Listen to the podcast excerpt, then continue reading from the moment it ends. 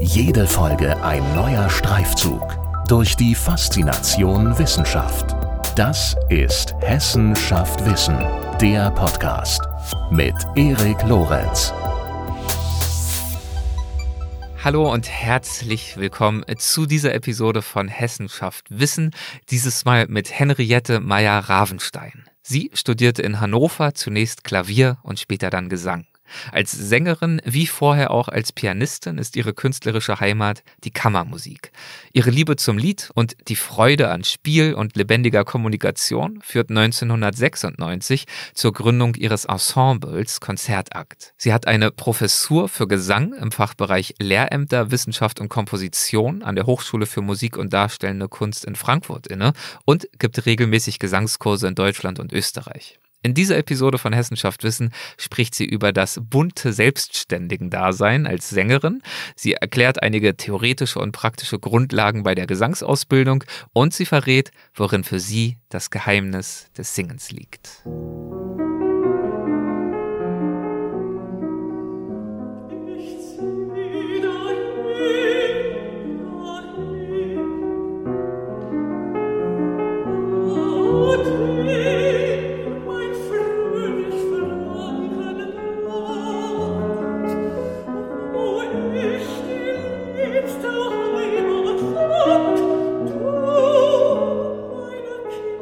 Wir hören äh, Henriette Meyer-Ravenstein mit einem Stück von Robert Schumann. Und damit herzlich willkommen, Frau Professor Meyer-Ravenstein.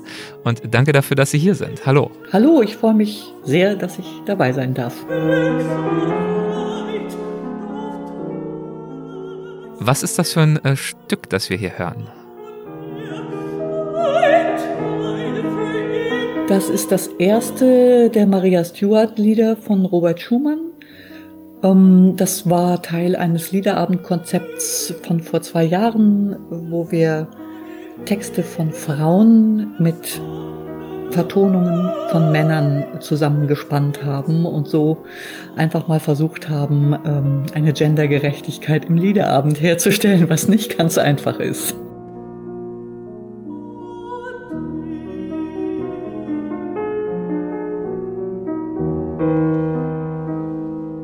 Ja, und von diesem Liederabend gibt es auch ein wunderbares äh, Video auf YouTube, habe ich mir natürlich angeschaut. Und äh, ich muss sagen, das ist schon eindrucksvoll. Also eine Bühne, ein Klavier, eine Sängerin und ein voller Abend, der sozusagen daraus besteht und bespielt wird. Was macht denn für Sie einen solchen Liederabend aus? Ja, das ist äh, eine nicht ganz einfache Frage für ja. mich, weil das eine sehr lange Geschichte hat. Also dieser, das Konzept Liederabend beschäftigt mich so lange ich denken kann mhm. als Musikerin so ungefähr.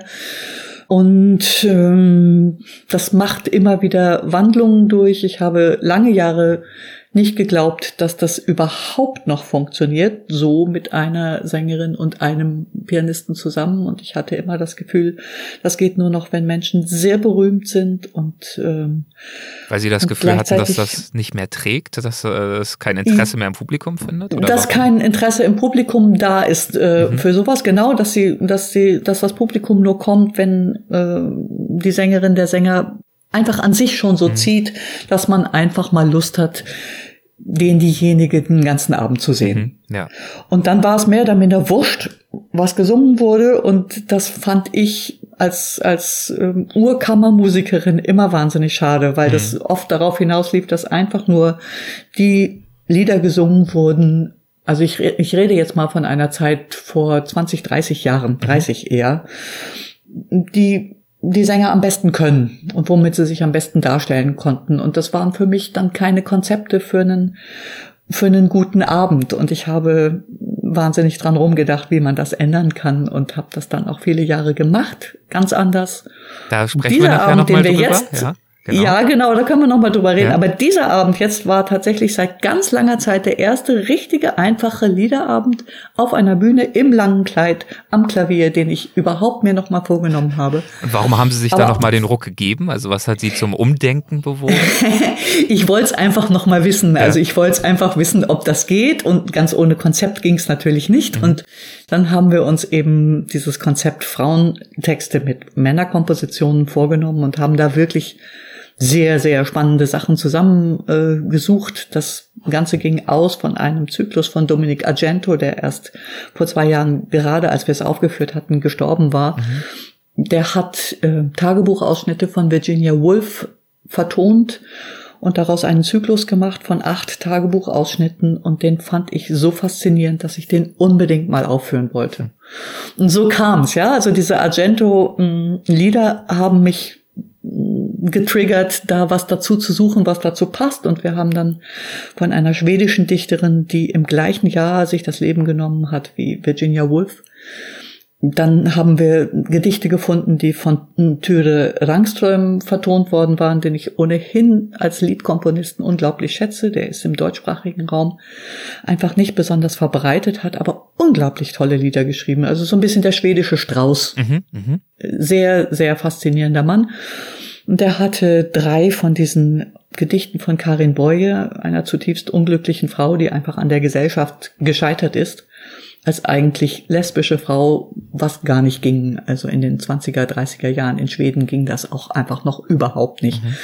Daran ist sie gescheitert und ähm, ja, das haben wir dann mit dem Argento zusammengespannt und dann sind wir noch weiter in die ältere Geschichte gegangen und haben eben diese Maria Stuart Lieder, auch eine an Schumann. der Gesellschaft gescheiterte Frau, die von Schumann vertont worden waren und dann noch ein, ein noch älteres Beispiel in der Musikgeschichte, aber nicht in der Geschichte, eine ähm, Anne Hunter, die mit Haydn sehr befreundet war und die aber eine ganz arrivierte Dame der Gesellschaft war und schöne Gedichte gemacht hat und die hat Haydn dann vertont. Also sie war so ein bisschen eine Freundin, Mentorin von mhm. Joseph Haydn und da gibt es eine ganze Reihe richtig, richtig schöner Heidenlieder und dann haben wir damit den Abend begonnen und haben uns langsam vorgearbeitet zu diesen schwergewichtigen Virginia ja. Woolf Geschichten. Ja, ja. ja und das, das, war toll und das war, war irrsinnig spannend und deswegen lohnte es sich nochmal einfach da zu stehen und zu singen und das alles so hintereinander zu tun, natürlich nicht ohne, dass ich das immerhin auch ein bisschen mit einer Moderation mhm. erklärt habe, den Gedanken erklärt ja, habe ja. und und es war äh, spannend ja nicht wahrscheinlich zuletzt auch dadurch, dass das ja ein Liederabend war an der Hochschule bei Ihnen. Wie war es denn für Sie, vor Studierenden und vor Kolleginnen und Kollegen aufzutreten mit diesem Programm? Ja, das ist, glaube ich, für uns alle, die wir dort sind an diesem Haus, immer der größte Horror. Ähm, zu aufzutreten vor all den von denen wir wissen, dass sie es richtig gut hm. selber wissen hm. oder besser selber wissen. Wir haben ja alle immer das Gefühl, die anderen können es besser. Mhm. Ich dachte früher immer, das wäre nur ich, aber jetzt, seit ich da bin, ich bin da jetzt schon lange Zeit, habe ich gesehen, dass die anderen Kolleginnen und Kollegen da nicht viel anders drauf sind als ich. Also man hat immer richtig großen, großen Respekt davor, in diesem Haus selbst auf die Bühne zu gehen. Ja, ja. Und wahrscheinlich ja nicht nur vor, bei, in Bezug auf Kolleginnen und Kollegen, sondern ich könnte mir persönlich vorstellen, auch in Bezug auf die Studierenden, denn die wissen es vielleicht jetzt nicht alle besser und gleichzeitig sie als Lehrende äh, treten dann wahrscheinlich ja auch mit einem gewissen Anspruch auf so eine Bühne oder nehmen vielleicht zumindest eine gewisse Erwartungshaltung wahr von den Studierenden. Das kann man so. wohl so sagen, ja, natürlich. Die sitzen da schon im Grunde wohlwollend, ja. aber ja. sie wollen natürlich auch sehen, ob man das alles, was man von ihnen immer so. jetzt wollen wir auch mal sehen, jetzt muss man liefern. Ja, natürlich, das ist ganz klar so. und, äh, und es ist ganz klar so, dass wenn die Studierenden hinterher nicht auch irgendetwas sagen dazu, dann fühlt man sich schrecklich. Ja. Ähm, Wobei ich einfach festgestellt habe, dass oft Studierende gar nicht, also auch so viel Respekt haben inzwischen mhm. vor den Lehrenden, dass sie sich gar nicht trauen, ihren eigenen Senf mhm. dazu zu geben. Okay. Also dass auch da schon wieder ein gewisser Mut dazu gehört, auf den eigenen Lehrer zuzukommen und zu sagen, ähm, das fand ich toll. Also selbst das mhm. äh, erfordert offensichtlich auch, dass man sich überhaupt zutraut, da ein Urteil haben zu können und nicht immer haben alle Studierende diesen Mut. Jetzt machen wir mal einen äh, ganz großen Schritt zurück. Ähm, Sie haben ja vorhin schon angesprochen, hin, also der Weg hin zu diesem Liederabend ähm, war ein langer und Sie haben sich mit diesen Themen ja auch schon lange auseinandergesetzt. Ich würde mal noch einen Schritt weiter zurückgehen und mhm. fragen, wie hat sich denn überhaupt Ihre Leidenschaft für Musik herauskristallisiert? Wie haben Sie Musik als das Thema für sich äh, damals entdeckt in Ihrer Kindheit oder Jugend? In meiner Kindheit? Ja. Ähm, ja, langsam, würde ich mal sagen. Ja. Nicht, nicht sofort schon mit einem Wissen das oder nichts, mhm. sondern sehr langsam. Ich habe einfach angefangen, Klavier zu spielen, wie, wie eine brave, höhere Tochter das so tut. Ähm, ich bin, habe angefangen, mit meiner Mutter in Konzerte zu gehen. Äh, meine Mutter war die typische Abonnementsinhaberin und hat mich immer mal mitgenommen mhm. und ich habe schöne Sachen zu hören gekriegt. Also das war einfach erstmal so ganz normal und dann bin ich Mitglied in einem Chor geworden, der bei uns einen sehr großen Namen hatte in der Stadt und der auch international zu dem Zeitpunkt noch einen sehr, sehr großen Namen hatte und wir sind auf richtig lange Tourneen gegangen und ich war richtig viele, viele Monate meines Kinder- und jugendlichen Lebens auf Tournee mit diesem Chor. Und es war ja wirklich, äh, ich glaube, also in relativ spektakulären Orten zum Teil. Also es sehr spektakuläre Orte, muss man einfach sagen. Also inklusive Carnegie Hall und Weißes Haus mhm. und ähm, Opernhäuser von Seattle oder Vancouver mhm. oder so. Also äh, schon groß und von Columbia Artists Management gemanagt. Die sind immer noch sehr groß in New York und das war, war schon absolut spektakulär. Und natürlich hat mich das irgendwie geprägt. Aber ehrlich gesagt, auf die Idee gekommen, das zu studieren, bin ich deswegen noch lange nicht. Das war im Chor war das überhaupt kein Thema, dass man das zu seinem Beruf machen könnte. Man war da einfach, man sang, hm. man lieferte sein allerbestes ab, man stand fünf Abende von sieben auf diesen Tourneen auf der Bühne und saß zwischendurch im Bus oder im Flugzeug und das war ganz normal und man dachte nicht darüber nach, dass man damit vielleicht später sein Geld verdienen könnte. Interessant, warum eigentlich nicht? Also es wäre. Weiß ich nicht. haben Sie quasi nicht gewagt, sich das auch nur zu erträumen und zu erhoffen, dass das möglich sein könnte, davon irgendwann auch zu leben? Oder sind Sie tatsächlich einfach partout nicht auf die Idee gekommen? Es wurde so überhaupt nicht ermutigt, ja, muss ich einfach aha. sagen. Ich habe dieses Gespräch mit mehreren, die auch damals ähm, da dabei waren, gehabt und einige haben ja auch dann tatsächlich Gesang studiert. Aber wir kamen alle zu dem Schluss, dass es ähm, unsere beiden Leiterinnen, also weder die musikalische noch die organisatorische, sprachen niemals darüber, dass das ein Beruf sein könnte. Und ich denke mir, das lag daran, dass sie beide aus dem, also mit Kindheit und Jugend im Dritten Reich und ähm, einer Studienmöglichkeit in Musik auch beraubt, gar nicht richtig ein Interesse daran hatten, dass wir das anders machen sollten. Mhm. Also wir können es uns alle nicht richtig erklären. Wie war es bei Ihnen äh, zu Hause? Stammen Sie aus einem sehr musikalischen Elternhaus? Wurde Ihnen das von dieser Seite vorgelebt? Nein. Hm. Nein, also ich stamme aus einem sehr bürgerlichen Juristenhaushalt. Meine Großmutter hatte, wie man so sagte, eine Gesangsausbildung, aber die fiel natürlich flach, als sie heiratete und dann Kinder kriegte. Ähm, das war in den 1910er Jahren, das war überhaupt kein Thema, dass man damals als Frau dann einfach weitermachte, was man vorher gemacht hatte. Mhm. Also kein, ja. Nein, ich glaube, ich, ich habe mir das eher so ein bisschen dann wirklich selber zusammengesucht. Mein Vater hat sehr viele Jahre noch gesagt, er zahlt mir noch ein anständiges Jurastudium, damit aus mir was wird. falls ähm, es mit der ähm, Musik dann nicht klappt, ja. Äh, falls es mit okay. der Musik nicht klappt, ja. aber er hat auch gesagt, er traut mir zu, dass ich dass ich das selber merke und ähm, ich soll einfach mal machen und ich werde schon irgendwas. Und woher kam Ihr Zutrauen, dass es klappen würde, als Sie dann einmal äh, angefangen haben zu erwägen, das dann tatsächlich auch zu studieren? Das kann man sich aus heutiger Sicht gut fragen. Ich war damals einfach vollkommen naiv. Ich Aha. habe Klavier studiert, also ja. Ähm, so mit 15 ungefähr habe ich beschlossen, dass ich da hinaus wollte und habe mich dann wirklich auch gezielt vorbereitet und habe an der Hochschule Unterricht gehabt und so. Und dann habe ich mich in Hannover an der Musikhochschule angemeldet. Und zwar nur in Hannover an der Musikhochschule. Wenn ich sehe, heute machen Leute locker zehn Aufnahmeprüfungen an ja. verschiedenen Häusern, weil sie einfach, das habe ich überhaupt nicht für nötig gehalten. Ich habe mich da angemeldet und habe gesagt, ich gehe jetzt nach Hannover da studieren. Und ich habe dann auch bestanden. Ich weiß heute noch nicht warum. Also ja. wenn ich sehe, wie die alle drauf waren, als ich da war, wie gut die alle waren, dann verstehe ich es bis heute nicht. Hm, toll, ja, aber spricht aber ja es war ja schön. ja, absolut. Es war ja toll ja, natürlich. Ja, ja, klar. Ja, äh, Klavierdiplom, das haben Sie gemacht in Hannover und anschließend ja dann auch noch äh, Gesangspädagogik studiert. Richtig. Ja. Also ich habe Klavier erstmal konnte man nur pädagogisch mhm. in Hannover studieren. Es gab gar keine solistische Ausbildung. Das war erstmal eine, wie heute auch oft ein Bachelor. Also da konnte man dann danach entscheiden, ob man pädagogisch oder, oder künstlerisch sich weiterentwickeln mhm. wollte. Und das habe ich gemacht und habe in der Zeit aber schon gemerkt, dass ich nie eine von den wirklich begnadeten Pianistinnen sein würde. Also ich hatte die physischen Voraussetzungen, glaube ich, schlicht nicht. Also meine Hände waren wirklich nicht sehr gut geeignet. Und ich hatte oft Probleme mit meinen Armen und äh, trotz eigentlich einer ganz guten Technik, die mir vermittelt wurde, ich hatte einfach Probleme und ich habe gemerkt, dass das ist es nicht. Und ich habe außerdem gemerkt, als ich Gesangsunterricht genommen habe an der Hochschule bei Charlotte Lehmann, dass ich mit Singen auf der Bühne unheimlich viel weniger Probleme mit Nervosität hatte. Mhm.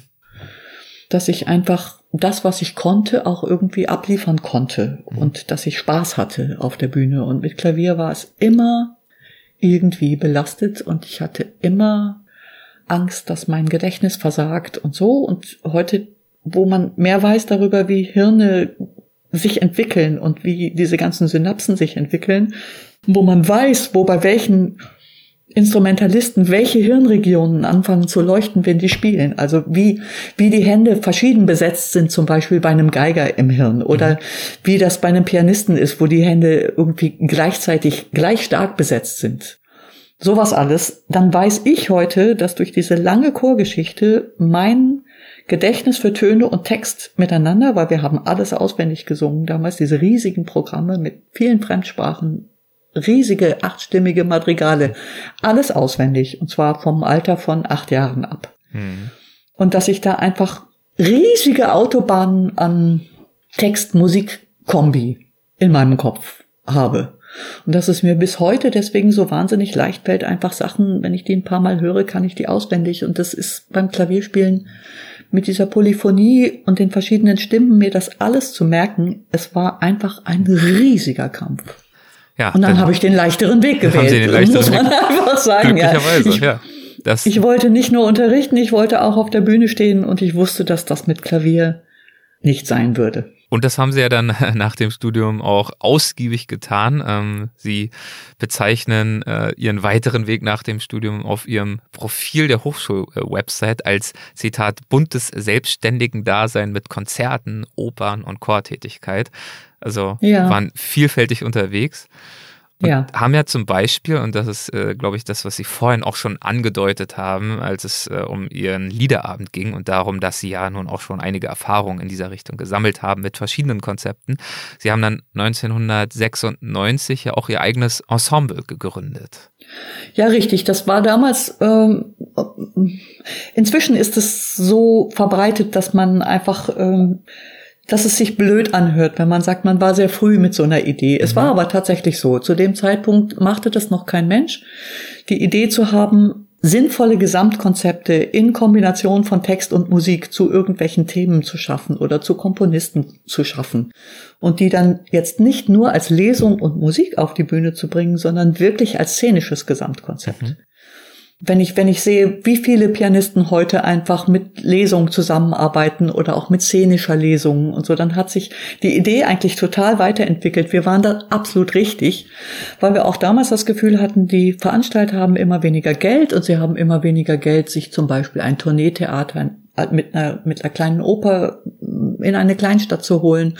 Und warum versuchen wir nicht ein Mini-Musiktheater zu kreieren, um das für solche Veranstalter viel günstiger zu machen. Also dann wirklich so eine Art Kammermusiktheater, ne? Die, Richtig, ja. ein Kammermusiktheater, ähm, wo man das Konzert dann aktiviert. Deswegen haben wir uns damals auch im, im, im Gegenteil zu Konzertant, wo man eine Oper Konzertant macht, also ohne die Aktion, haben wir uns Konzertakt genannt, mhm. weil wir das mhm. Konzert zum aktiven Akt machen wollten. Mhm. mhm. Also zum aktiven Akt im Sinne von äh, auch Aktion neben dem Musikmachen, das ist immer sehr aktiv, das ist mir absolut bewusst, dass das Musikmachen an sich natürlich eine, eine sehr, sehr hohe, ein hoher Grad von Aktivität ist. Aber ja. wir wollten das alles miteinander verbinden. Das kam auch daher, dass ich so wahnsinnig viel Spaß hatte an, an szenischer Aktion auf der Bühne. Ich habe mich einfach so wohl gefühlt auf der Bühne. Und da ich außer kleinen freien Produktionen in der Oper nie ein festes Engagement ergattern konnte, was mich damals sehr beschäftigt hat. Ich glaube, das ist unter jungen Sängern immer noch so, dass man das Gefühl hat zu versagen, wenn man nicht ins Engagement kommt. Mhm. Was allerdings einem großen Teil der Sängerinnen und Sänger passiert, weil es einfach die Konkurrenz so riesig groß ist und weil wir sehr viele Hochschulen in Deutschland haben, wo sehr viele Leute Gesang studieren. Und es ist gar nicht möglich, dass die alle ein Engagement bekommen. Und ja. ich gehörte damals eben einfach nicht dazu und habe deswegen diesen bunten freiberuflichen äh, Strauß mir geknüpft, was aber auch immer wirklich spannend war und was mir auch wirklich Spaß gemacht hat. Und aber ich habe gemerkt, auf der Bühne mit Aktion ist toll für mich und ich habe mir das dann selbst geschaffen. Ja, ja. Und dieses sich selbst schaffen, das ist ja vielleicht im Nachhinein betrachtet sogar ähm, durchaus auch äh, der spannendere Weg, könnte ich mir vorstellen. Also zumindest nicht zwangsläufig der enttäuschendere. Also ich beziehe mich gerade auf ein Interview, das haben Sie vor äh, längerer Zeit mal gegeben, schon äh, 2013. Und da haben Sie unter anderem gesagt, ohne Festengagement ganz auf sich selbst und das eigene Potenzial geworfen zu werden, kann Kräfte freisetzen und Wege eröffnen, von denen man gar keine Vorstellung hatte. Und das kann unglaublich befriedigend sein. Das haben Sie damals gesagt in Bezug auf Ihre Studierenden an der Hochschule und sozusagen in dem Bemühen wahrscheinlich ähm, auch ein bisschen die Angst zu nehmen und den Druck zu nehmen, dass es eben unbedingt diese Festanstellung, dieses Engagement an der Oper zum Beispiel sein muss, sondern eben aufzuzeigen, dass dieses bunte Selbstständigen-Dasein durchaus auch seinen Reiz und auch seinen Erfolg haben kann. Absolut. Ähm, mich beschäftigt das natürlich seit, seit damals äh, ungemein und ich sehe das natürlich auch eben immer wieder und ich versuche das immer wieder zu betonen, dass man nichts Besseres tun kann als ja, alle diese Begriffe sind so abgegriffen, weil wir sie ständig benutzen an der Hochschule, aber das Stärken der eigenen Individualität, herauszufinden, wo sind wirklich meine Stärken und nicht permanent dem bestehenden Markt hinterherzulaufen, ist meines Erachtens das Beste, was man machen kann. Mhm. Das ist jetzt nach dieser Corona-Zeit, die gerade für Selbstständige so unbeschreiblich schwierig war, ganz hart, das so zu sagen. Und trotzdem glaube ich auch, dass wir da wieder hinkommen. Und eine Ermutigung, wir hatten jetzt gerade eine, eine unserer Studentinnen, die Konzertexamen gemacht hat und ein fantastisches Konzertexamen gemacht hat. Und sie hat ganz klar gesagt, sie will überhaupt jetzt nicht versuchen, ans Opernhaus zu gehen, sondern sie hat so viele interessante Projekte am Laufen mit so verschiedenen Gruppierungen, ähm, dass sie genau diesen Weg jetzt so weitergehen möchte, weil sie da absolut ihre Nische gefunden hat und das sowas freut mich so zutiefst. Hm. Ja, ja, das ja. ist so so absolut in meinem Sinn. Oder ein anderer meiner früheren äh, Studenten hat angefangen kleine eigene Produktionen zu machen, ganz anders als ich es gemacht habe damals mit mit Konzertakt und viel viel kommerzieller, weil er das er hat Produktionen für für Wirtschaftsunternehmen entwickelt, wo er Musik und Text zusammengetan hat, um praktisch Werbeauftritte für diese Unternehmen zu kreieren. Mhm. Hat viel Geld damit verdient, aber es war spannend. Er hat das ein paar Jahre gemacht und hat dann tatsächlich auch einen, einen ganz, ganz tollen Job gekriegt, wo er jetzt im Musikmanagement mehr ist und ähm, sehr erfolgreich geworden ist. Und er singt nicht mehr. Der hat bei uns damals Operngesang studiert, noch im Diplom im alten Studiengang und war dann bei mir gelandet.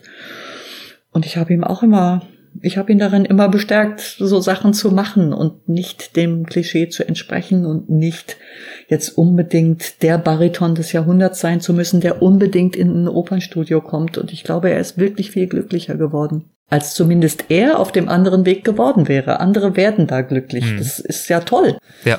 Aber eben. Es sollte kein Automatismus sein, ja. Richtig. Und mhm. man sollte auch nicht fühlen, dass es einer sein sollte. Ja, also wenn man, wenn man das Gefühl hat, es geht nur so und ich muss dahin, dann ist da der Wurm drin ja. für meine Begriffe. Ja. Und ähm, ja, das ist, hat sich durch mein ganzes Leben gezogen, dieses Thema. Aber ähm, natürlich hat auch nicht jeder und jede diese Gabe oder Kraft, sich sozusagen den Weg äh, komplett aus eigener Kraft selber zu bauen und zu erdenken. Ne? Also es ist ja, glaube ich, schon so, aber könnt ihr mich auch gerne korrigieren, dass das Umfeld schon schwieriger und vielleicht auch unsicherer wird, dass es anspruchsvoller wird, äh, von der Gesangskunst leben zu können. Ja, das ist wahrscheinlich tatsächlich so, obwohl es auch damals noch überhaupt nicht einfach war. Ja. Und ich habe auch ja nicht, ich habe nie allein vom Singen gelebt. Mhm. Ich habe immer auch vom Unterrichten Ja. gelebt, was dazu geführt hat, dass ich eben jetzt ähm, letztlich auf fast 40 Jahre Unterrichten zurückblicke. Mhm. Und die Erfahrung, die man da sammelt, ist natürlich immens. Ja. Ganz klar, weil man sowas kann man in einem Studium ja gar nicht lernen. Sowas, sowas lernt man, indem man einfach sehr, sehr viele Menschen unterrichtet und sieht, dass jeder Einzelne wieder eine andere Thematik mit sich bringt und dass man bei jedem Einzelnen sich wieder überlegen muss, was ist da los? Warum funktioniert das jetzt so oder so, so toll und so oder so funktioniert es gar nicht? Und aus jedem einzelnen Fall lernt man wieder unglaublich viel. Und das, das ist etwas, was nie aufgehört hat, mich zu faszinieren. Und das trägt mich und auch, ich glaube, die aller, allermeisten, aller meiner Kolleginnen und Kollegen über so ein Semester, wo man manchmal das Gefühl hat, man unterrichtet sich dumm und schusselig, weil es einfach so viel ist. Ja, ja, ja. Hm. Ich habe 28, 28 Studierende in diesem Semester, die ich alle jede Woche ein- oder zweimal sehe. Und sind das dann alles Einzelsessions oder wie findet dieser Unterricht dann normalerweise statt? Ja, das sind Einzelunterrichte, wow. alles. Hm. Ja, sprechen wir doch vielleicht mal darüber. Also fangen wir vielleicht mal so an. Was hat Sie denn bewogen, damals dann schließlich eine Professur anzunehmen an der Hochschule für Musik und Darstellende Kunst in Frankfurt?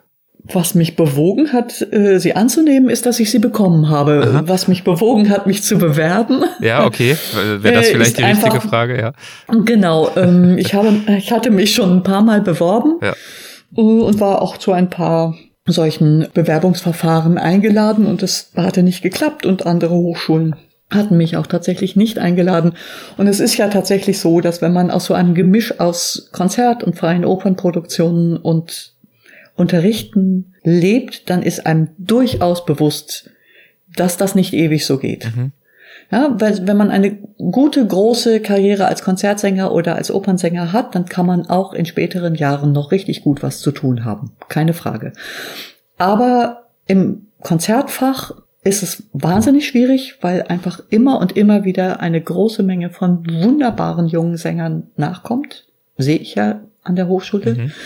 Und denen allen gönnt man ja, dass sie alle ständig ihre Matthäus-Passionen und ihre Weihnachtsoratorien singen können. Und das, ähm, da ist man irgendwann einfach nicht mehr so gefragt, dass man da nennenswert äh, damit Geld verdienen könnte. Mhm. Also jedenfalls war mir bewusst, dass es dahin laufen würde. Und ja, ne, also eine Professur zu haben, ist ja natürlich dann schon, wenn man so einen Weg hat, das aller, aller Tollste, was einem passieren kann. Ja. Ich habe allerdings auch als, als, als junge Musikerin schon immer gesagt, wenn ich irgendwo mal richtig fest sein will, dann soll es eine Professur sein. Mhm. Also das ist das Einzige, was ich tatsächlich immer dann gesagt habe. Äh, Also wenn ich nicht an ein Opernhaus gehe, dann will ich eine Professur. Ja. So, also da war ich dann schon knackig genug, das immer schon mal zu sagen. und dann klappte das aber überhaupt nicht. Und ähm, auch in Frankfurt hatte ich mich schon mal beworben und war nicht eingeladen worden. Und dann ähm, dachte ich, ja, pff, äh, dann klappt es eben nicht. Und dann wurde aber wieder eine frei in Frankfurt und ein Kollege, den ich kannte, der hier war, sagte, bewirb dich doch einfach nochmal. Ich habe gesagt, die haben mich damals schon nicht eingeladen, bewirb dich doch bitte nochmal. Okay, habe ich gemacht. Hab gesagt, das ist das letzte Mal, ich versuch's jetzt nochmal. Mhm. Und dann haben sie mich wieder nicht eingeladen. Und dann habe ich gesagt, siehste, habe ich doch gesagt. Und dann ist das passiert, was ich heute sage. Das passiert so gut wie nie, aber es ist passiert.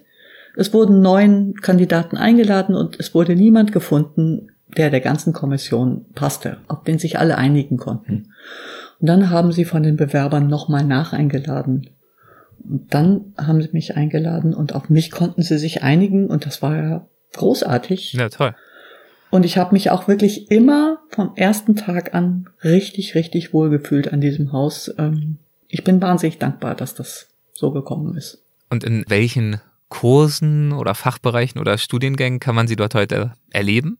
Also ich bin angesiedelt im Fachbereich 2, das ist der Fachbereich für Lehrämter und Komposition und Wissenschaft. Bestimmt die falsche Reihenfolge, in der ich das jetzt benutzt habe.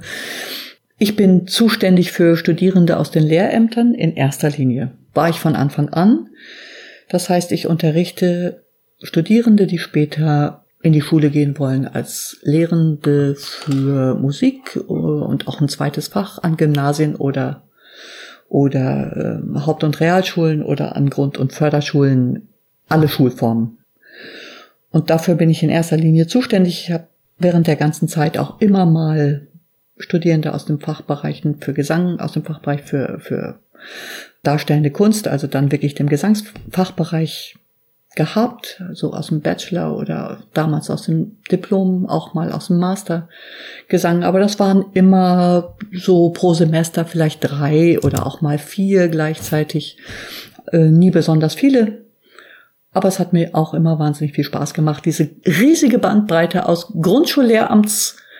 Grundschullehramtsstudierenden, die noch nicht mal Gesang als Erstfach haben, sondern mhm. Gesang als Pflichtfach. Mhm. Ja, also da können Sie sich vorstellen, das sind Menschen, die möglicherweise noch nie gesungen haben.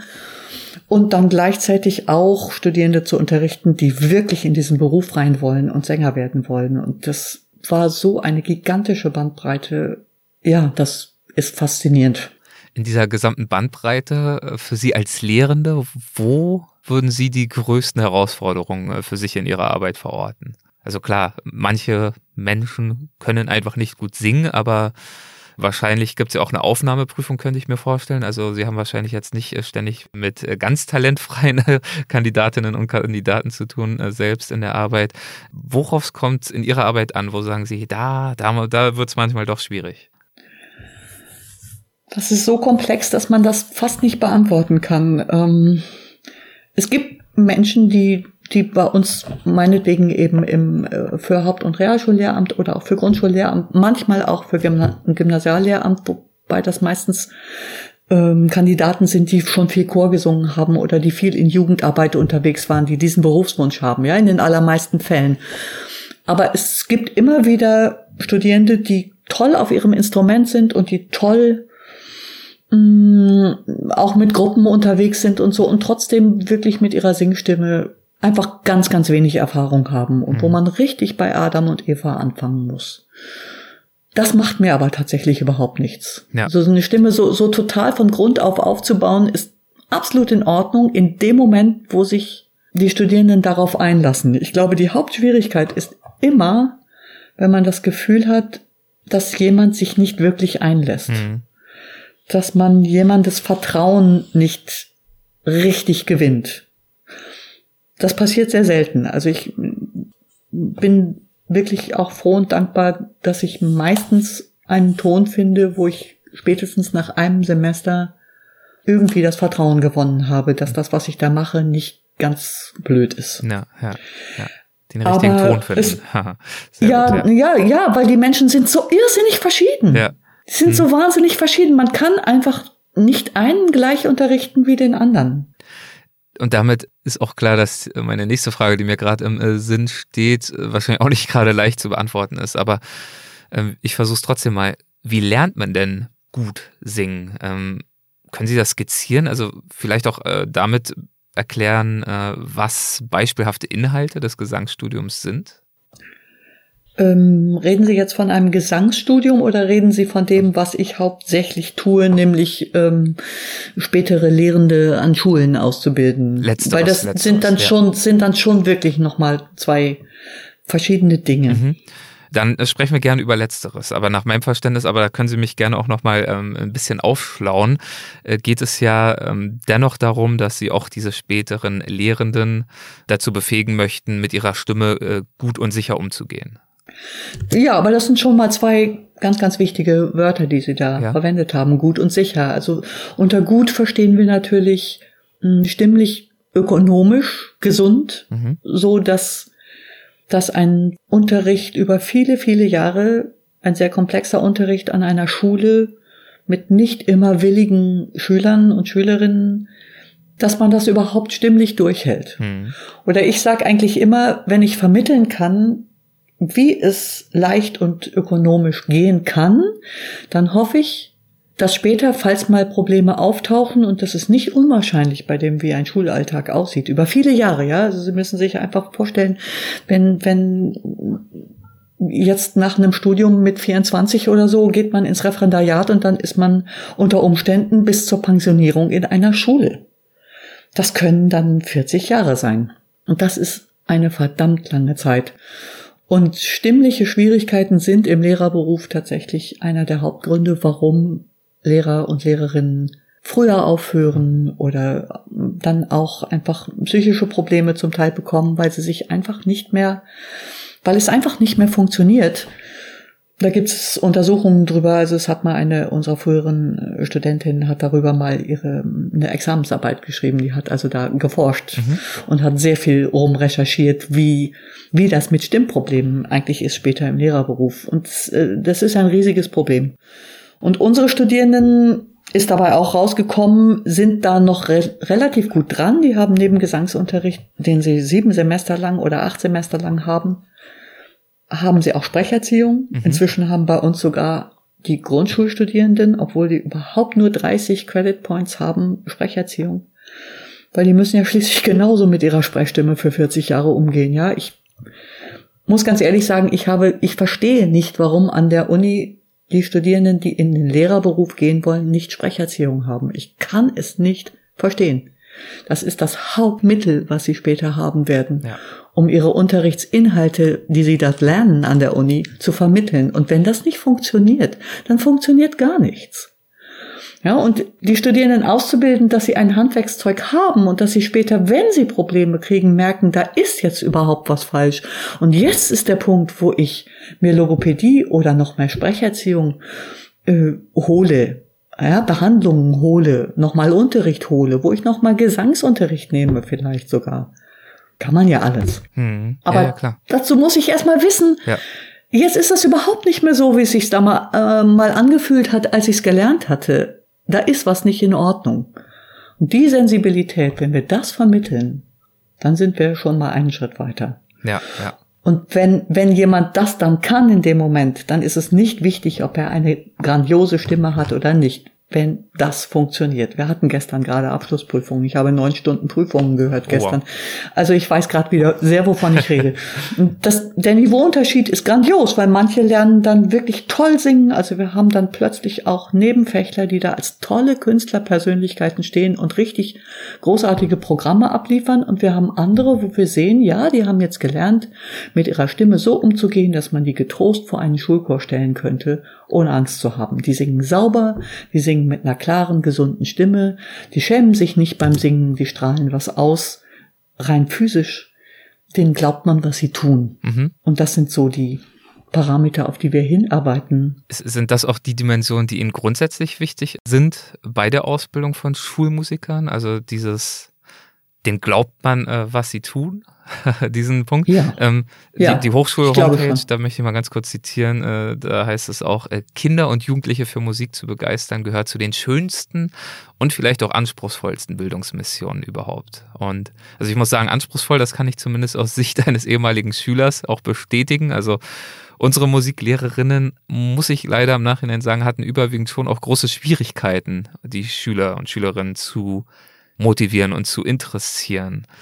Äh, deswegen die mhm. Frage, ähm, was ist aus Ihrer Sicht denn besonders wichtig, um die Begeisterung bei Kindern und Jugendlichen auszulösen und wie vermitteln Sie das im Studium? Ja, ich glaube tatsächlich, dass ich da bei den Kindern anfangen würde. Mhm. Also da wir ja nun auch Grundschullehrerinnen und Lehrer mit ausbilden. Also in Hessen ist es so, dass man als Grundschullehrerstudium Mathe und Deutsch auf jeden Fall hat. Ja, und dann kann man ein drittes Fach wählen. Mhm. Und dieses dritte Fach ist nur mit 32, 33 Credits ausgestattet, also unbeschreiblich wenig. Und das jetzt für Musik anzuwenden, also was man, wir haben, wir, wir verbiegen uns unglaublich, um mit diesen paar Credits diesen Studierenden, die später in die Grundschulen gehen, wo die gesamte Basis für das gelegt wird, wovon wir gerade sprechen, nämlich dass man sich dafür begeistert, dass man überhaupt zur Kenntnis nimmt, dass Musik ein bereicherndes Element im Leben sein kann. Weil wenn man es bis zehn nicht gelernt hat und nicht gemerkt hat, dann ist es ziemlich schwierig, mhm. das im Gymnasium noch zu tun. Und wir kämpfen eigentlich, solange ich an dieser Hochschule bin, und das sind jetzt schon 16 Jahre, kämpfen wir darum, dass man Musik in Hessen auch als sogenanntes Langfach studieren kann. Dann würden wir da glaube ich sogar irgend sowas wie 90 Credits oder sowas dafür kriegen. Und dann könnte man auch Grundschullehrerinnen und Lehrer vernünftig ausbilden, weil gerade das ist nicht einfach. Ja, also so viel, man, was die alles lernen sollen, äh, gerade diese spielerischen Ansätze, natürlich müssen die singen können und die müssen mit Kindern singen können, was bedeutet, dass sie auch in einer Tonlage singen können müssen, die für Kinder überhaupt gesund ist. Mhm. Denn wenn ich nur in einer tiefen Tonlage singen kann und, die, und zwinge die Kinder da mitzusingen, dann drücken die ihre Stimmen um eine Quart runter und sind nachher fertig. Mhm. Ja, also das ist, das ist wahnsinnig wichtig und man muss Musik arrangieren können, um das mit einem vorhandenen Instrumentarium in einer Grundschule dann irgendwie auch machen zu können mit den Kindern. Man muss mit diesem ganzen Basisinstrumentarium sich auskennen. Man muss gut hören können. Man muss irgendein solches Begleitinstrument selber spielen können. Und zwar so, dass man auch ein irgendwie beliebiges Lied dann auch begleiten kann. Ob es jetzt auf der Gitarre ist oder auf dem Akkordeon oder auf dem Klavier. Wobei Gitarre am besten ist, weil ein Klavier oft gar nicht da ist in der Grundschule. Ja. Ähm, also unsere, unsere Ausstattung der Schulen kommt ja auch noch hinzu als erschwerendes Element. Mhm.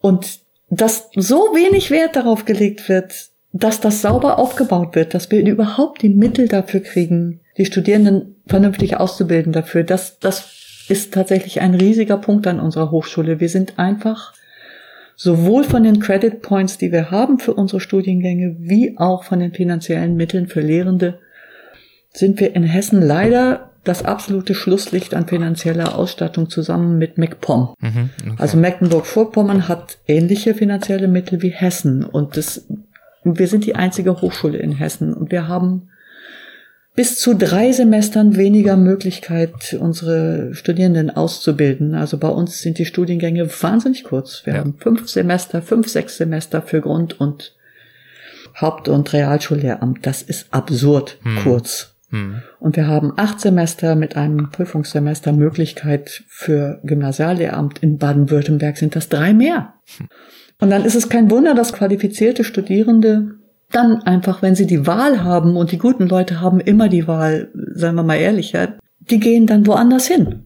Also wie oft wir richtig toll qualifizierte Bewerber verlieren, weil sie dann eben doch lieber nach Baden-Württemberg oder nach, nach Nordrhein-Westfalen gehen, das ist einfach sehr traurig. Und ja. das Gleiche passiert mit Lehrenden. Wir haben in den letzten Jahren drei oder vier Bewerbungsverfahren gehabt, die ich mitgekriegt habe, wo unsere Bewerber auf Platz eins auch woanders auf Platz eins waren und regelmäßig das andere Bundesland gewählt haben. Und ich finde, das ist ein Punkt, wo man mal anfangen muss, nachzudenken. Mhm. Weil die Qualität schlicht leidet.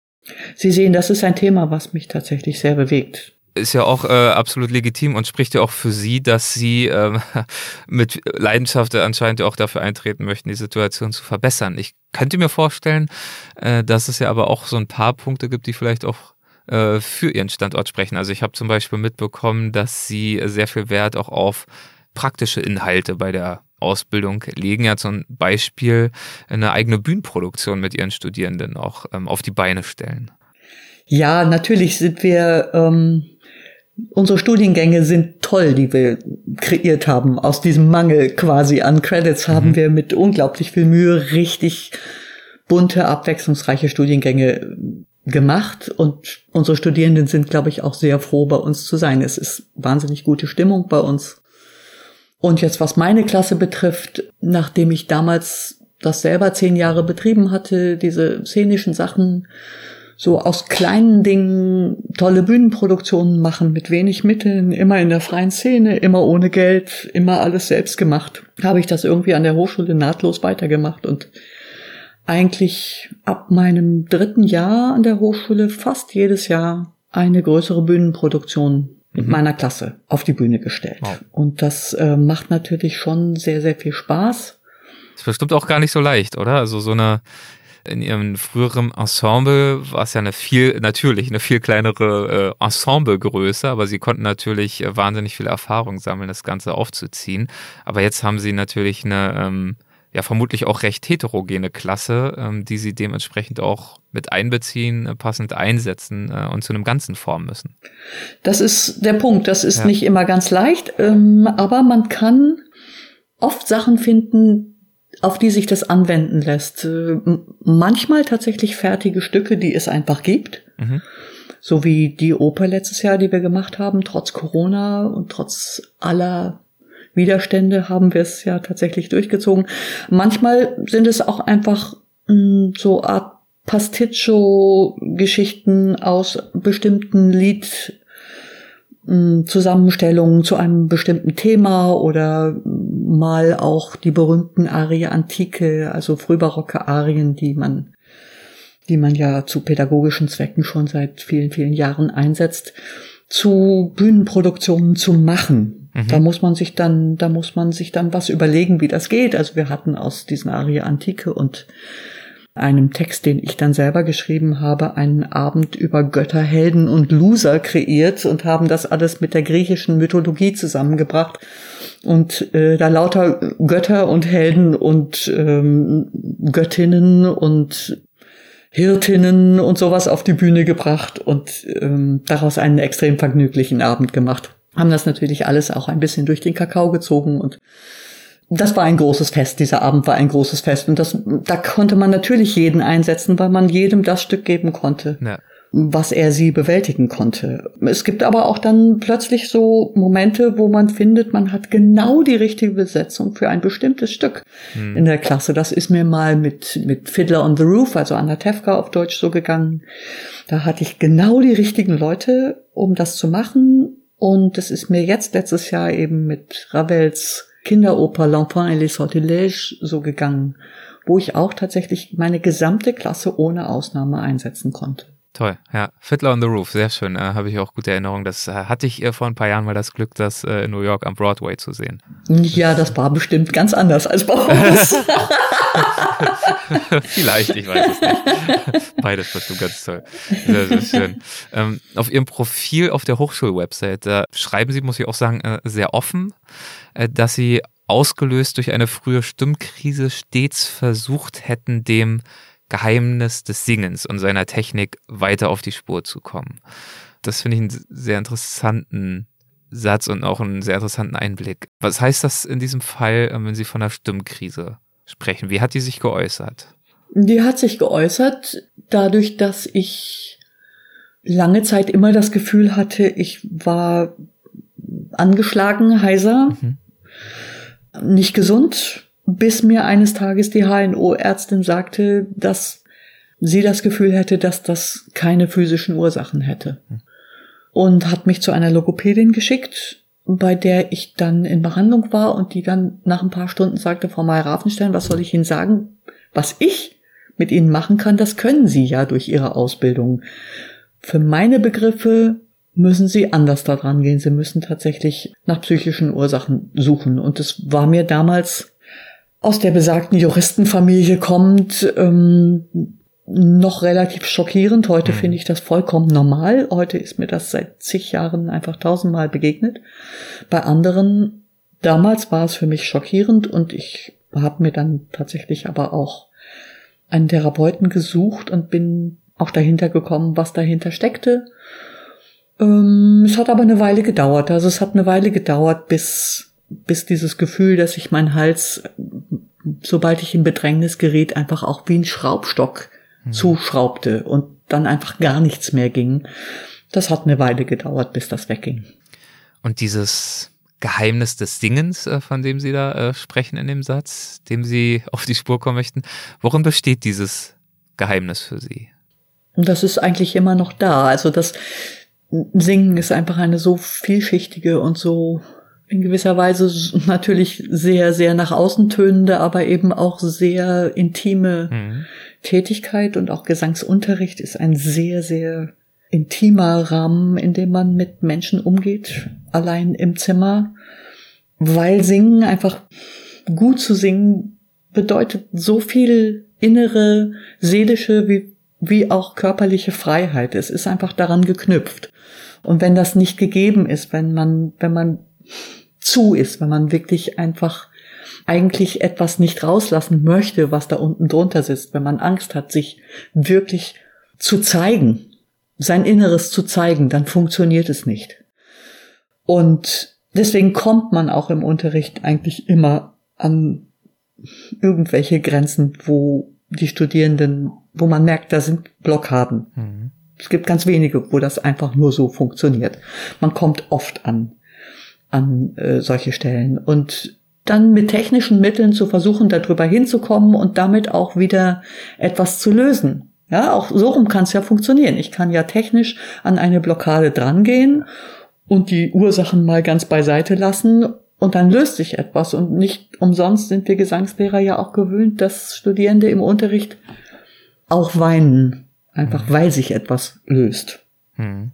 Um, oder wir hören auch dadurch manchmal mehr von dem, was dahinter steckt, als man in einem anderen Unterricht vielleicht erleben würde. Also wir kommen näher an die Menschen dran. Nicht zwangsläufig, aber es passiert immer wieder. Und ähm, das ist natürlich dann mit dem, mit dem, was ich vorhin schon gesagt habe, der rein von der physischen Gegebenheit so irrsinnig großen Verschiedenheit der Menschen, mhm. wo, wo immer wieder andere Muskeln aus irgendwelchen anderen Gründen nicht funktionieren und wo einfach bestimmte Muskelketten aus bestimmten anderen Verkrampfungen heraus nicht funktionieren. Das immer wieder zu begucken, das gehört ja alles zu diesem Geheimnis, ja. Also es ist einfach physisch und psychisch. Das hört nie auf, hm. ein Geheimnis zu sein. Das ist fast schon versucht gutes, zu kommen. das ist fast schon ein gutes Schlusswort, muss ich sagen. Ähm, nur noch ein letzter Hinweis. Ich finde das äh, in dem Zusammenhang auch spannend. Das äh, haben Sie in einem anderen Interview mal geschildert, dass trotz ja der sehr umfangreichen und auch vielfältigen Erfahrungen, die Sie ja schon vor Ihrer Professur an der Hochschule gesammelt haben, auch ja zum Teil mit Meistern und Meisterinnen äh, Ihres Fachs, dass Sie sagen, dass Sie eigentlich in den Jahren an der Hochschule tatsächlich am allermeisten gelernt haben. Ähm, wie kommt das? Ist, liegt das tatsächlich daran, mit so einer großen Bandbreite an äh, jungen Sängerinnen und Sängern zu arbeiten? Ja, das ist äh, sicherlich ein Teil. Also diese Bandbreite meiner, meiner Klasse in den mhm. letzten 16 Jahren, das waren einfach so wahnsinnig viele und so auch vom, vom Niveau so irrsinnig verschiedene Studierende, aber auch alle Studierenden der anderen Klassen, die man ja auch beobachtet und immer wieder hört und in Prüfungen immer wieder hört, in Konzerten immer wieder hört immer wieder auch ihre Fortschritte bemerkt, sich immer wieder fragt, mm, wenn man noch irgendetwas hört, was, was nicht stimmt, was ist es, was macht es aus, dann aber auch wieder hört, dass sie das behoben haben, dann auch wieder mal mm, vielleicht auch bei Kolleginnen und Kollegen hospitiert. Das, was, das habe ich in den ersten Jahren eine ganze Menge getan. Mhm. Ich bin einfach auch da reingegangen und habe zugehört. Und es gab bei uns früher auch öfter mal offene Unterrichte, wo man eben unangemeldet einfach reinkommen konnte. Einmal in der Woche hatten wir offene Unterrichte, machte jeder Kollege. Und ähm, das war toll. Also man konnte richtig viel lernen. Und ich bin auch immer wieder bei den Kursen, die große Sänger und Sängerinnen bei uns geben für die Studierenden, setze ich mich immer wieder rein und höre zu und äh, schaue, was sie machen und versuche immer wieder das zu integrieren. Und ich nehme auch immer mal wieder selber Gesangsunterricht, mhm. nach wie vor. Mhm. Und ähm, was können Sie da noch so lernen? Oh, ganz viel. ganz viel, weil jeder anders dran geht und es gibt immer wieder Aspekte, auf die man noch nie geschaut hat. Ja, es ist, es hört einfach gar nicht auf. Aber das ist auch so toll. Ich meine, ich bin jetzt, ich habe jetzt nicht mehr lange an dieser Hochschule vor mir. Einfach weil, weil die Pensionierung dann irgendwann naht. Aber man hört ja nicht auf zu unterrichten. Ja. Und die Erfahrung wächst ja tatsächlich auch. Und man muss dann einfach wieder sehen, wie man mit Kursen und mit Privatschülern das wieder aufbauen kann, was man vor der Hochschultätigkeit ja auch schon mal hatte. Aber das ist einfach der Beruf, der mich wirklich jeden Tag wieder interessiert. Manchmal glaube ich, mehr als das Singen selbst weil da bin ich immer mit mir beschäftigt und natürlich mit der Musik und die ist wunderschön und ich bin auch mit Kollegen und Kolleginnen dann, wenn man Kammermusik macht, beschäftigt. Aber diese Bandbreite, wie mit so vielen Studierenden, die hat man da nie. Und so viele Menschen, mit denen man zu tun hat und immer wieder so intim zu tun hat, das ist einfach großartig. Toll. Und ich äh, danke Ihnen dafür, dass Sie uns äh, mit so viel Freude davon heute hier erzählt haben und erzählen. Und würde zum Abschluss des Gesprächs gerne noch zu einer Rubrik kommen, die haben wir immer mit dabei und das sind die Halbsätze. Das heißt, mit Ihrem Einverständnis würde ich Ihnen jeweils einen kurzen Halbsatz vorschlagen und wir schauen mal, was Ihnen dazu in den Sinn kommt, ob Ihnen dazu was in den Sinn kommt. Das Oh muss Gott. Ihrerseits auch nicht zwangsläufig ein Halbsatz sein. Das können Sie so knapp oder ausführlich handhaben, wie Sie mögen. Wir schauen. Ich versuch's. mal. Ja, wir schauen. Ich versuch's. Eine prägende Erfahrung in meiner Karriere war für mich, Eigentlich der Satz meiner Pianistin, den sie nach meiner Krise sagte, warum kämpfst du immer dagegen, dass du zu viel denkst? Warum wendest du deine Intelligenz nicht einfach mal für deinen Beruf an? Hm. Das hat unglaublich viel ins Rollen gebracht. ja, glaube ich, äh, schön gesagt, gut auf den Punkt gebracht. So ist Konzertakt entstanden. Das Ensemble, ja. Mhm. Ja. Ach, schön. Interessant. Nach all den Jahren äh, besteht die Faszination des Singens für mich heute in, Wie komplex das ist, was Sie da von mir erwarten. tut mir leid, Die Faszination des Singens. Für mich ist, glaube ich, dass die Möglichkeit, so viel von meiner Seele und meinen Gefühlen zusammen mit Musik zu äußern, nach wie vor das Faszinierendste. meinen Studierenden gebe ich häufig den Rat, Zu sich selbst zu stehen. wenn ich eine Finanzierung für ein Jahr erhalten würde, mit der Freiheit an irgendwas zu arbeiten, was ich spannend oder wichtig finde, dann würde ich Ich würde rumfahren und bei ganz vielen Leuten zuhören. Ich würde auch an Theatern einfach mal wieder zuschauen, was, wie gearbeitet wird, wie Partien erarbeitet werden, was Regisseure machen. Ich würde mir ganz viel Input holen, weil man an einer Hochschule sehr viel rausgibt und nicht immer so viel wieder zurück reinkommt, wie man rausgibt. Ich muss sagen, das finde ich sehr sympathisch, weil sich das bei Ihren Antworten ein Stück weit durchzieht. Also dieses, dieser Wille und diese Neugierde, die nach wie vor da ist, nicht nur weiter vor sich hin zu lehren und sozusagen jedes Jahr das gleiche Programm abzuspielen, sondern ja, aber man blutet ja aus, wenn man das macht. ja, man, ich man, glaube, man braucht ja, oh, man braucht ja Nahrung. Sie brauchen die und ich finde, das spricht für Sie, ähm, dass Sie. ja, ähm, ich brauche die. Ja, ja ganz stimmt. genau. Und deswegen, äh, dazu beglückwünsche ich Sie. Ich glaube, das ist ja auch einer der Punkte, weshalb Ihnen diese Arbeit nach wie vor so viel Spaß macht und diese Tätigkeit und diese Welt. Weil Sie nicht das Gefühl haben, dass Sie jetzt seit Jahrzehnten irgendwie alles gemacht, alles gesehen äh, zu haben, sondern dass es da noch ganz viel äh, zu entdecken, zu erlernen und ähm, zu ersingen gibt. Ja, die Sache, die ich am meisten bereut habe, wenn Sie mich das auch fragen würden, ist, dass ich eine Einladung vom Cirque du Soleil, mal eine Weile dort mit einem Clown zu arbeiten und vielleicht auch in einem ihrer Programme mitzusingen, damals nicht angenommen habe. Ich hätte, ich hätte mich für anderthalb Jahre oder so da verpflichten müssen. Ja. Und das habe ich nicht gemacht. Und es tut mir richtig leid. Warum nicht damals? Ich hatte das Gefühl, dass ich mir das nicht leisten konnte, weil ich eine Freiberuflerin war und dann alles aufgegeben hätte und Mhm. Ich nicht daran geglaubt habe, dass ich es mir hinterher einfach wieder Ja. aufbauen kann. Okay. Also da nochmal vielleicht das Learning, wenn sich eine fantastische Chance gibt, dann den, das le- letzte Quäntchen Mut oder Risikofreude äh, zusammenzuraffen, wenn es irgendwie möglich ist. Ja, ich glaube, ich würde heute jemandem, der dieses Angebot kriegen würde, sagen, mach das um Gottes Willen. Ja, ja, schön. ja. Dann äh, gehen wir mit diesem Rat, würde ich sagen, aus dem Gespräch raus und ich danke Ihnen herzlich dafür, dass Sie sich äh, die Zeit genommen haben, sich hier heute mit mir zu unterhalten über Ihre Arbeit. Vielen, vielen Dank dafür. Ja, ich bedanke mich, dass ich die Chance von Ihnen bekommen habe. Dankeschön, hat mir Spaß gemacht. Ja, ciao. Ja, tschüss. Hessen schafft Wissen, der Podcast.